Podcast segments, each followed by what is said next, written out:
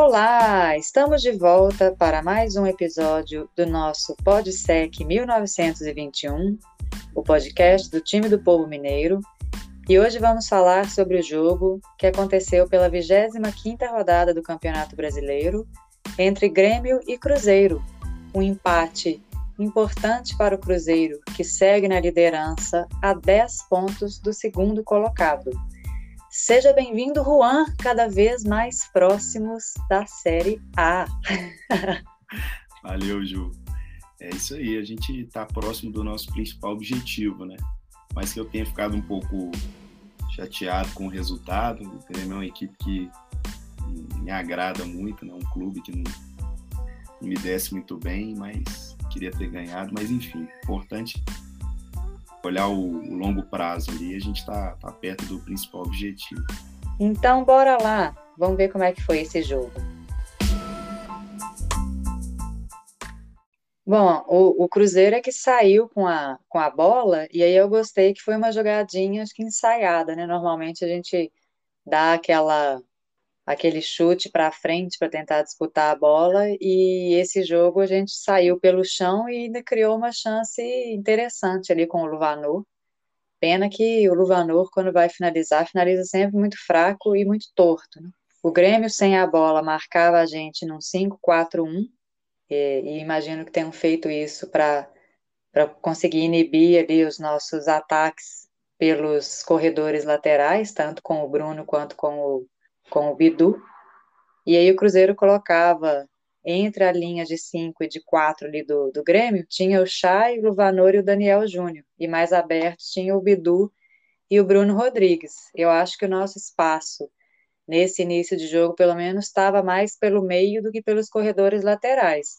Só que um dos problemas do Cruzeiro é não ter um centroavante ali na frente capaz de, de segurar mais essa bola para a gente fazer tabelas, essas coisas que eu e Juan sempre falamos, né? De vir um jogador por trás, aí dá o passe, alguém faz um pivô, faz uma triangulação, ou dá um passe em ruptura, enfim. É, acho que o Cruzeiro estava errando alguns passes ali, especialmente no meio de campo. Mesmo tendo espaço no time do Grêmio, a gente estava errando alguns passes bobos, que inclusive geravam contra-ataque do Grêmio. O Grêmio é um time mais reativo, né? O Cruzeiro ficava com a posse de bola, ficou mais tempo com a bola do que o Grêmio. E no primeiro tempo, logo aos 16 minutos, nós abrimos o um marcador.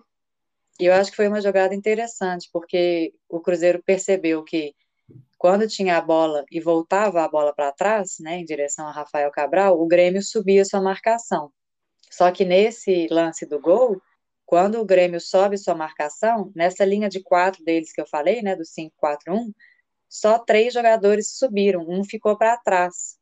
E aí foi exatamente o espaço que o Cruzeiro ele circula a bola, é, ele vai né, jogando a bola para trás, o Grêmio, atrai o time, esses jogadores do time do Grêmio, mas aí como não foi uma, uma subida compacta, a gente ficou com um corredor central livre, e aí o Oliveira foi muito feliz na decisão dele, já dá o passe para o Luvanor, que também foi feliz em, em usar o corpo para tirar o jogador do Grêmio e ficar sozinho para fazer 1 a 0 para o Cruzeiro. Ô, Ju, você falou de, de movimento também, né, dos, do, do, da importância do, desses movimentos. Eu quero trazer alguns outros, alguns outros pontos, assim, né, com relação a, ao movimento corporal individual do atleta, que, que eu acho que também fez a diferença nesse lance. Em primeiro lugar, né, o passe do Oliveira, ele é um passe que, que eu, como treinador, cobrava muito dos meus atletas. É, eu acho que ainda aqui no futebol brasileiro, a gente explora pouco esse tipo de passe em profundidade, reto, para o jogador que está na mesma linha que a gente, no mesmo corredor. Quando a gente vê esse espaço que os dois zagueiros deram, minimamente, a gente explora pouco esse. Geralmente a gente pensa um passe em profundidade quando um jogador cruza o campo de um corredor a outro, atacando as costas da defesa, né? E aí a bola é, vai tipo na direção desse jogador que está fazendo esse movimento cruzado, né?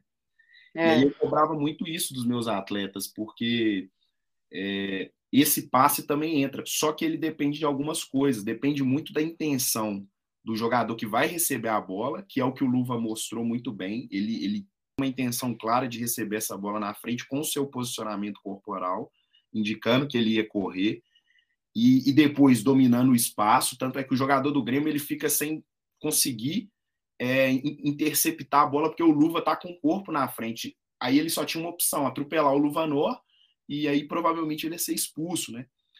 E o outro ponto é que assim, a paciência que o Cruzeiro teve para circular a bola, ele, ela acabou induzindo o comportamento do zagueiro do lado esquerdo do Luvanor, não o que estava marcando, mas o, o que estava do lado mais distante do Luva. Porque a bola vem circulando da direita para a esquerda e o zagueiro, que tinha que estar tá com a, a, parte da frente do corpo virada para o Luva, ele já começa, vir, ele já virou o corpo para a lateral, como se o Cruzeiro fosse continuar a circulação.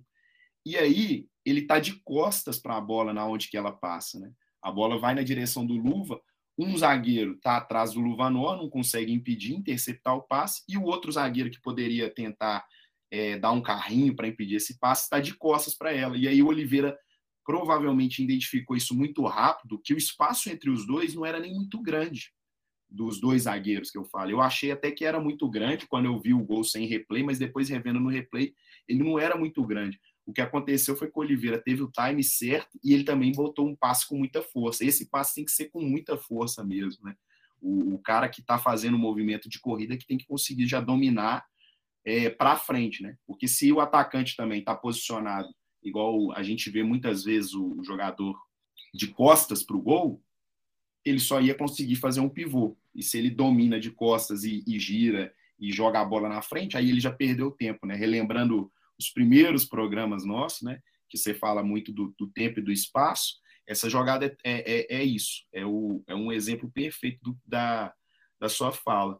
Os jogadores do Cruzeiro souberam explorar bem o tempo e o espaço ali para fazer o passe forte, aplicar o passe no momento certo e dominar o espaço de jogo. É, exatamente, Juan. Eu sempre falo assim que acho que no meu estudo de mestrado, não sei se eu já falei, eu estudei esse passe que rompe essa última linha defensiva, né? E quando o portador da bola ele está sem pressão e ele vê esse movimento de quem está lá na frente, ele tem que dar espaço, especialmente quando a linha ela não está muito próxima do goleiro, que aí também não tem como o goleiro fazer essa cobertura.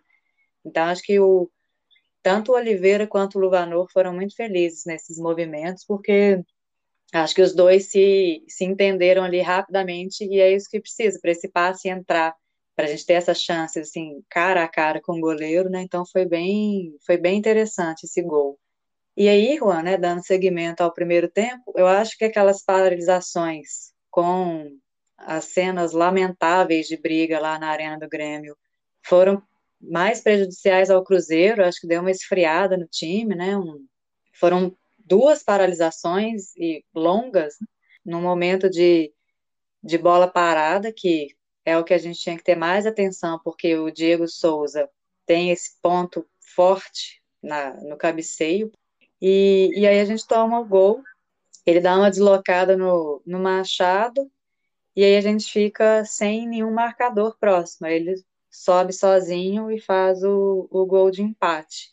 Mas o Cruzeiro ainda assim, ainda que tenha esfriado, teve boas chances, mas que eu acho que com decisões ruins, porque quando a gente pega o time do Grêmio, nas raras vezes que o Grêmio não estava nos esperando, né, que foi, foi o, o oposto, foi a gente sair com velocidade num contra-ataque, aí quando a gente tem espaço, os jogadores eles querem definir sozinhos, eles não tocam para o companheiro que está melhor colocado. Quem faz isso muito bem é o Bruno Rodrigues, ele sempre passa a bola para quem está melhor colocado. Mas tivemos, por exemplo, o Daniel Júnior chutando de fora da área, só que, infelizmente, nesse jogo, que é uma qualidade boa, eu até entendo ele chutar, ele tentar o chute, porque ele tem essa qualidade, né? Esse chute de fora da área é bom, mas às vezes tem pessoas é, em posições mais claras, né? E livres para poder colocar a bola para o gol. Acho que esse primeiro tempo ele não aconteceu muita coisa, acho que o jogo ficou tão marcado pelas paralisações que e estava muito assim o erro das duas equipes ali naquela faixa do, do meio de campo, sabe? Assim, um errava, o outro errava de novo e o jogo não, não fugia muito disso. Mas eu achei o Cruzeiro iniciou muito bem o jogo se tivesse mantido né, esse ímpeto, talvez, no primeiro tempo inteiro, a gente poderia até ter conseguido um resultado melhor. Então, Ju, assim, uma coisa que me incomodou no, no, no jogo foi que eu achei que depois do gol, a, a, gente também já começou a esfriar, sabe?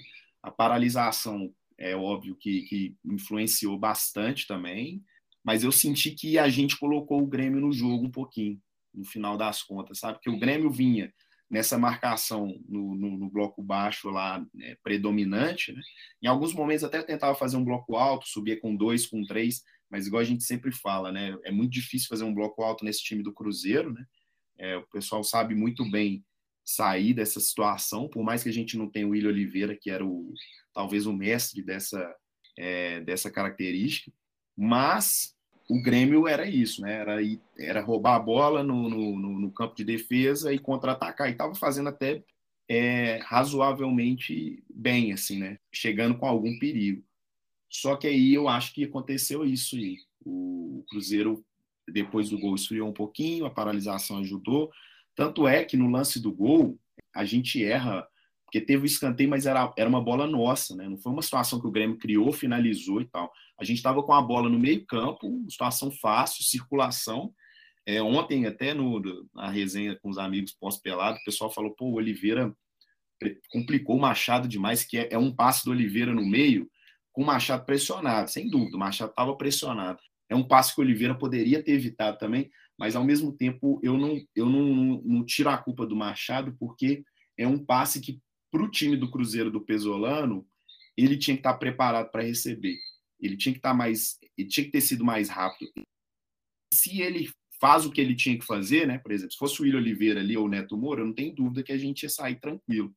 Se ele faz o que a gente tinha que fazer, ele ia receber a bola, dar a bola no Zé Ivaldo, e aí nisso aí a gente ia vencer uns dois caras do, do Grêmio ali e ia conseguir criar uma situação de, de, de ataque ou de avanço, né? E aí ele vai, erra, Antes disso, o Bidu dá um passe morno também para o Oliveira. Então, assim, o Cruzeiro começou a, a, dar passes lentos, dar passes fracos, receber bola mal, e, e, aí o jogo foi desacelerando, né? Aquela coisa que a gente elogia, é, quando o, o, o, os zagueiros vão circular de um lado para o outro, os caras fazem esforço para dar o passe mais forte, o mais rápido possível, né? isso foi se perdendo por todo esse conjunto de coisas que aconteceram no jogo para esfriar o jogo mesmo. E aí tem um lance de bola parada que o Machado vai mal mais uma vez, né? Ele, ele marca o, o, o Diego Souza de uma forma muito mole, que com um, um encostãozinho o Diego Souza consegue tirar ele, tenta cavar, pedir uma falta, é, sem nem cair e tal, e não foi falta mesmo. E aí o Diego Souza faz o gol. E, e o outro ponto que você comentou, né? que eu acho que também para mim foi é, determinante na partida, tanto nos momentos que a gente não conseguiu aproveitar para fazer gol, quanto depois no segundo tempo, quando a gente conseguiu empatar o jogo, que era a participação dos meias nossos, Daniel Júnior e Chay, é, que você falou, pô, a gente chegava às vezes, mas não escolhia a melhor é, opção. Eu acho que nesse jogo a gente estava com um espaço muito claro entre as linhas. O, a linha de, de meio do, do, do Grêmio estava muito distante da linha do, da defesa, muito distante. O Chay e o Daniel Júnior podiam fazer o que quisesse, se eles soubessem, se eles se posicionassem bem. E eles sabem fazer isso no time do Pesolano, é, o cara está é, tá muito bem trabalhado isso aí. Só que os dois estavam com a mentalidade como se eles fossem o, o Luvanor ou o Edu. A bola entrava nos dois, os caras queriam resolver o jogo. Tiveram vários momentos que a bola entrou neles e era finalização. Esse lance, um dos lances que você falou do Daniel Júnior, por exemplo, foi absurdo ele não ter tocado a bola, não, não tinha outra opção. Tem um que ele dá uma caneta no cara, fica dois jogadores do Cruzeiro, o Chay e o Luvanor, em condições dele dar um passe entrando na área, e tinha um zagueiro do Grêmio só contra os dois depois. Ele vai e chuta em cima do Luva, sabe? É, um jogador meio campo e tal, não pode ter esse tipo de, de, de pensamento, e ele não tem o a, ele não pode não enxergar esse tipo de jogada, sabe? É, ele é um meia, um, um, cara que, que tem que ver essas coisas, né? E o Chay também estava fazendo a mesma coisa, quando tinha oportunidade. Segundo tempo, teve uma bola que finalizou em cima, quando podia ter pifado. E isso prejudicou muito o Cruzeiro, porque era uma região é, onde a gente poderia ter clara vantagem, né? Quando o passe entrasse nos dois, a partir dali eles criavam as situações de, de, de, de finalização melhor para os companheiros, né? Pifando uma bola, é, achando um ponta, achando luva que estava com esse espaço, mas a gente não estava, é, a gente estava esbarrando nessa nessa falha de tomada de decisão dos dois. O Chay também é um jogador que não me convenceu até hoje. Não.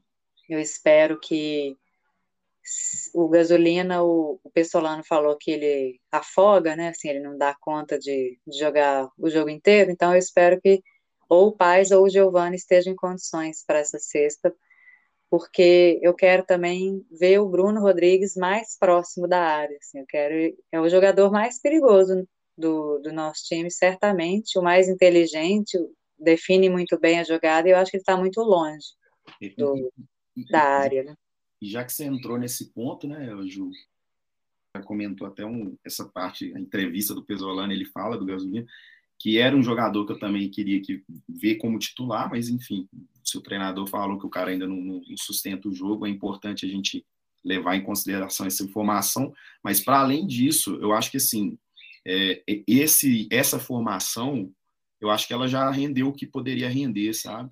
com, com esses jogadores nessa disposição. Eu acho que é, é o que você falou. Acho que é a hora de trazer o Bruno Rodrigues para dentro, é, como vem foi feito no, no, nesse esquema do, do Pesolano, né? Quando era o Jajá lá no começo, não, não era o Jajá como um ponta ali, como um ala, né?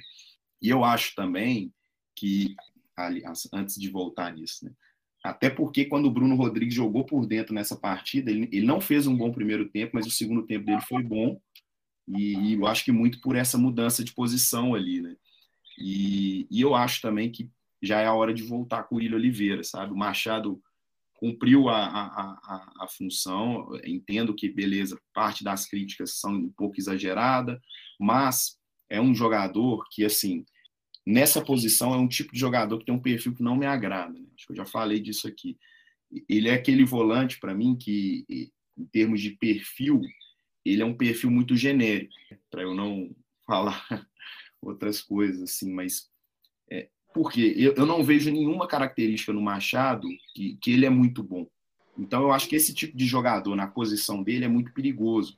Vai lá, cumpriu a função, se dedicou muito, entregou, fez o esforço para fazer algo que ele nem é tão bom assim para fazer.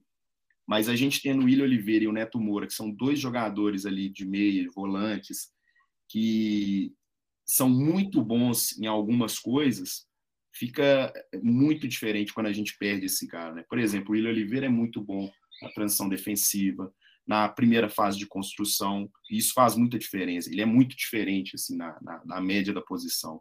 Da mesma forma, o Neto Moura, o cara, passe dele é, é, é muito bom, passe para frente, o cara acelera o jogo, ele já é um jogador que sem, de Série A nesse sentido, assim, de se pode dar um toque, ele dá, se pode dar um passe mais rápido, ele dá, além de ser um, um volante muito pegador também e, e, e, e, roubar várias bolas quando a gente precisa, né? Então a gente tem um volante que não é muito bom em nada, é prejudicial também, por mais que ele possa não estar tá comprometendo tanto assim, né? É, e nesse jogo eu acho até que ele, ele chegou a comprometer um bocado. Então acho que é a hora do Pesolano rever um pouquinho isso, mudar esse, essa nossa formação. Se, não, se o Gasolina não é esse cara que vai conseguir sustentar o jogo todo, talvez colocar outro cara, o Bruno Rodrigues por dentro. E, e aí, Ju, para a gente entrar no segundo tempo, né, também, acabou que eu esperava que o Cruzeiro voltaria com uma postura mais agressiva por conta do, do, do gol, né, que a gente já toma no empata, então iguala a situação. Achei que a gente ia voltar mais ou menos com a mesma postura do início do primeiro tempo, só que acabou que a gente voltou com a postura do, do que estava sendo o, o, final do jogo, né? E o Grêmio um pouquinho mais atento, mais mais pilhado e indo para cima da gente, acreditando no jogo. É, e aí, num lance de transição, né, Tumora perde uma bola, time do Grêmio ataca pela, pelo nosso lado direito, e aí até um ponto, talvez, né, dessa a participação do Bruno Rodrigues ali nessa posição pode gerar esse certo desequilíbrio, né, porque o, o cara que vai dar esse primeiro combate ali vai ser quase sempre o, o Zé Ivaldo, né, e aí a bola entra nele, o Oliveira vai fazer uma cobertura, o Brock fecha na área, o Bidu tem que pregar alguém que sobra, e no final acabou sobrando um cara é, livre, que talvez poderia ter sido o Machado ou o Neto Moura, mas o Neto Moura estava caído lá no início da jogada, então não teve ninguém para recuperar, para a gente não ficar com, com, com, não dar tanta liberdade igual a gente deu para o Grêmio, né? Então, que aconteceu mais de uma vez no jogo, né? Teve um lance de bola na trave depois, quando o jogo estava 2 a 2 que foi uma jogada bem parecida, né? Depois a gente até comenta com mais calma desse lance. Mas é, eu acho que essa questão da, dessa formação pode nos gerar esse, esse tipo de perigo, né? Principalmente se o volante não tiver tempo suficiente para ir lá cobrir os nossos jogadores. E aí o, o, o Grêmio faz o gol de, de virada do jogo, né? No começo do, do segundo tempo, né? Com essa bola que vem da, da cruzada para trás da direita para a esquerda. Pois é, esse lance, eu acho que faltou também. Eu já critiquei muito que é a corrida para trás do Machado, né? Nesse lance, eu achei que faltou o Bidu, porque quando você olha com a câmera mais aberta, o Bidu ele estava na jogada, ele estava em condições de retornar de forma mais rápida, mas ele volta num trotezinho, igual você falou, né? Sai o Zé Evaldo, o Brock o Oliveira, o Machado foi marcar não sei se ele quis marcar o mesmo jogador que o Brock estava indo, e aí o jogador do Grêmio aparece nas costas de todo mundo sozinho. Era ali onde o Bidu deveria estar, né? E ele voltou muito, muito lentamente. Então, foi tudo errado, né? Esse lance de marcação nosso. Mas aí, depois do gol do Grêmio também, eles, eles que já não jogam com as linhas muito altas, então voltaram quase que dentro da própria área. E aí é uma coisa que o Cruzeiro já está acostumado a fazer, pegar times mais é, defensivos. E aí o Cruzeiro, aí eu gostei de uma coisa, que o Cruzeiro teve muita paciência para circular essa bola, para fazer o time do Grêmio balançar, tentar achar esses espaços para a gente entrar. Aos 58 minutos, né, a gente teve a entrou a Gasolina e o Rafa Silva e saiu o Daniel e o Chay. E aí o Cruzeiro, com muita paciência, acho que se você pegar o lance, a gente ficou mais de um minuto, acho, circulando essa bola. Ficou. E aí tentava os cruzamentos, mas uns cruzamentos ruins, né? Uns cruzamentos baixos, mas a bola voltava para a gente, a gente estava conseguindo todas as segundas bolas eram nossas, até que numa felicidade de um passe do Neto Moura, nessas infiltrações que o Rafa Silva faz muito bem. Aí a gente também contou com a sorte, né, do, dos jogadores do Grêmio se embolarem e a bola sobrar sozinha para o Rafa Silva empatar esse jogo. A entrada do, do, do, do, Rafa Silva e a do Gasolina permitiu com que o Cruzeiro corrigisse aquele problema que a gente comentou do primeiro tempo, que o Chay e o Daniel Júnior não estavam fazendo bem. O Bruno Rodrigues e o Rafael Silva na posição do Chay e do Daniel Júnior, que foi como a gente ficou, começaram a resolver esse problema. Eles estavam tomando de melhores decisões ali na situação. Bruno Rodrigues entra ali por dentro, a primeira chance que ele dá, ele já pifa um jogador. No final, os atacantes fizeram a função dos meias melhores que os meias. O Rafael Silva, quando não dava para pifar, devolvia num pivô rápido. Eles não estavam se precipitando, tentando finalizar em cima de dois, três jogadores, uma situação é, desnecessária. Aí teve essa paciência. No lance do gol, inclusive, a bola passa pelos dois algumas vezes. Rafael Silva faz o pivô, devolve, circula, entra no Bruno Rodrigues, faz um pivô, circula, vai circulando, até que tem uma inversão de bola do Zé Ivaldo, numa falta que o árbitro não dá porque tem vantagem. A bola retorna no Neto Moura, e aí, mais uma vez, tem o que a gente precisava, né? Que é essa pifada para o atacante. Então, no final, pô, se você quiser ver só o lance lá, o melhor momento da Globo, que vai mostrar o Neto Moura lançando, o, os o goleiro e o zagueiro trombando, fala, pô, que sorte, né? sorte, mas foi uma jogada toda construída, né? Ela é originada na, na, direita, na esquerda, depois de uma alteração do Pesolano, né? De trazer o Bruno Rodrigues para o lado contrário. E aí ali mudou o jogo todo, né? Os dois gols naquele jogo foram assim. Enfim, para não me alongar demais, é, eu queria só trazer esse ponto, né? Muitas vezes no futebol, se a gente for pegar só os momentos, é, os recortes ali, não ver o todo, o jogo, o, o, o que, que gerou esses momentos de pressão que a gente comenta, né? A gente vai, vai analisar de uma maneira muito pobre e vai correr o risco de sair como um jumento, como foi o comentarista lá da, da, da Band lá do Sul. É, mas é.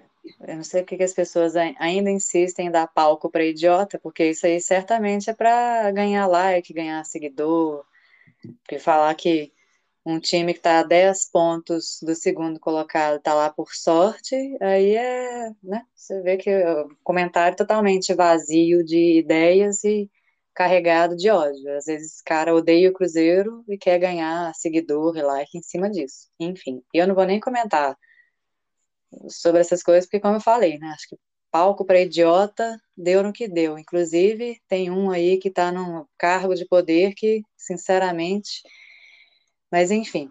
E aí, voltando para o jogo, depois o Grêmio ainda tem aquela chance, né, Juan, que você falou mais cedo, aquela bola uhum. na trave. Eu acho que a, a, a nossa, a gente está acostumado com esse, essa marcação, né, de perde, pressiona, e, e nesse lance, você pode ver, assim, que todos os jogadores do Cruzeiro chegavam atrasados.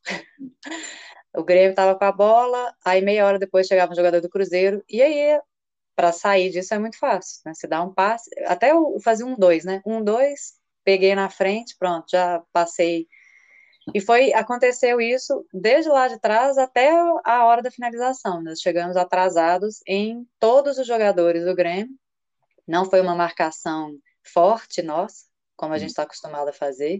Para o nosso alívio, o jogador do Grêmio também bateu na trave, porque ele estava sozinho a bola foi na trave porque ele, ele estava tão livre que ele buscou a gaveta, ele chutou a bola na forquilha. Né? É.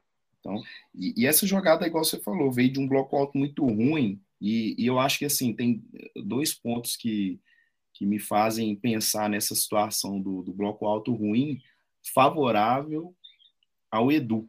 Que, que é um, um ponto é o seguinte, né, como a gente comentou lá da, da, da, das, das, mudanças, do retorno de alguns jogadores, é, eu acho que assim o, o, o, Cruzeiro nesse jogo, né, nesse momento, estava jogando com o Lincoln, substituiu o Luvanor e estreou o Lincoln. E, e, eu acho que assim a gente não pode descartar o Edu é, nesse momento do campeonato, sabe, como um cara que vai fazer parte do, do, do grupo, de, de pelo menos entrar. Se o Pesolano entende que hoje o momento técnico dele não é dos melhores, sabe? Por que eu acho disso? Um, somando gols e assistência, eu acredito que se ele não for o cara que tem mais participação direta em gol, ele é o cara que tem, sei lá, a segunda posição. Eu não consegui achar esse dado. Então, isso eu acho que é um ponto muito relevante. Eu acho que ele estava tendo uma evolução como jogador fora da área, que é uma coisa que a gente sempre criticou muito dele. Acho que do, do Edu do começo do ano para o Edu desse momento, fora da área já estava sendo um Edu mais lúcido, soltando a bola mais rápido, de primeira e tomando decisões um pouco melhores. E ele é um jogador que ele cria muita situação de finalização para o time, sabe? Ele tem um, essa característica que eu acho que ele é diferente de qualquer um que apareceu na posição ainda, sabe? Criar chance para ele finalizar, se colocar em condição de finalizar. É, acho que ele faz isso melhor que ninguém, assim. E o Luva está vivendo um momento legal, acho que é bom respeitar esse momento. Então, que ele seja o titular, mas eu acho que assim, o reserva imediato dessa posição deveria ser ele, sabe? A não ser que o Lincoln fosse o cara fora de série, acima da média, aí eu entendo, mas não acho que é o caso, sabe? E o outro ponto é essa de colocar muitos jogadores é, que estão chegando há pouco tempo, né? O Bruno Rodrigues, Rafa Silva, que não é tão pouco tempo assim, mas é, joga pouco, né? Aí vem o Lincoln e tal uma das características que, que o nosso time tem, os jogadores que estão há mais tempo, é esse bloco alto fortíssimo. São jogadores que já são aguerridos, já compraram a ideia, já estão bem fisicamente dentro do modelo de jogo. Isso também vai impactar, né? É, eu não tenho dúvida que se fosse o Edu ali na frente, essa pressão inicial ali, pelo menos por parte dele, seria um pouco mais forte, né? É, então, ter essa mudança com vários novos jogadores, o, o Gasolina também chegando, né? Ele, ele fez um dos que pressionou ali também, né? E aí fez essa pressão ruim, foi fácil para o Grêmio sair, né? Parecia, nem parecia que era a gente. Né? Então, eu acho que é um ponto para se levar em consideração também, sabe? Eu concordo. Até comentei isso com minha irmã também, assim. Eu acho que nesse jogo contra o Náutico, se o Edu já tiver condições físicas, né, para voltar, ele, para mim, ele pode voltar tranquilamente. E eu acho que uma outra coisa que eu queria falar desse jogo, por mais que tenha sido pouco tempo, a entrada do, do junto foi o William Oliveira e o Pablo Siles, né? Era da entrada do Pablo Siles que eu achei que ele não entrou bem mais uma vez. Por mais que tenha sido pouco tempo, ele ocupou mal os espaços, ele não dominou para frente quando poderia. Ele, eu acho que a, entrada dele ali era um momento que tinha muito espaço e ele poderia ter criado alguma situação e ele não conseguiu aproveitar bem esse pouco tempo que ele jogou, não, sabe? Mas é isso, é um jogador que está chegando também, vamos dar calma pro cara. Para a gente fechar, só você fazer, falar o seu melhor em campo, então. Que eu sei que você com certeza sempre, você sempre lembra, né, de, de quem que é melhor. Pior que eu lembrei. você estava vendo o jogo falando, ó, oh, vou pensar aqui já quem que é o melhor em campo. É. Eu não acho assim que a gente tenha nenhum destaque individual, assim, falar, nossa, esse aqui foi. Não tem como falar que não foi, sabe? Mas eu acho que pela regularidade que ele tem, apesar de que a gente até deu uma cutucada aí nos últimos episódios, né? Que ele deu uma escorregada aí, mas vou votar no Oliveira, porque o passe que ele deu ali para abrir o caminho para um resultado importante para a gente foi, foi muito bom a gente a gente está sempre em sintonia, né? Eu também estou contigo. Tô... Mim, o voto é no Oliveira. Não, acho que não, não, teve nenhum destaque assim, né? É, mas é claro que em termos de produção a gente sempre comenta. E aí mais uma vez, né? Olhando o relatório aqui do iScout, o Oliveira um volume muito alto de, de, de, ações positivas, ações relevantes, né? Passe para o último terço, é, interceptações, duelos ali. Então não, a gente vê que não é só os momentos decisivos.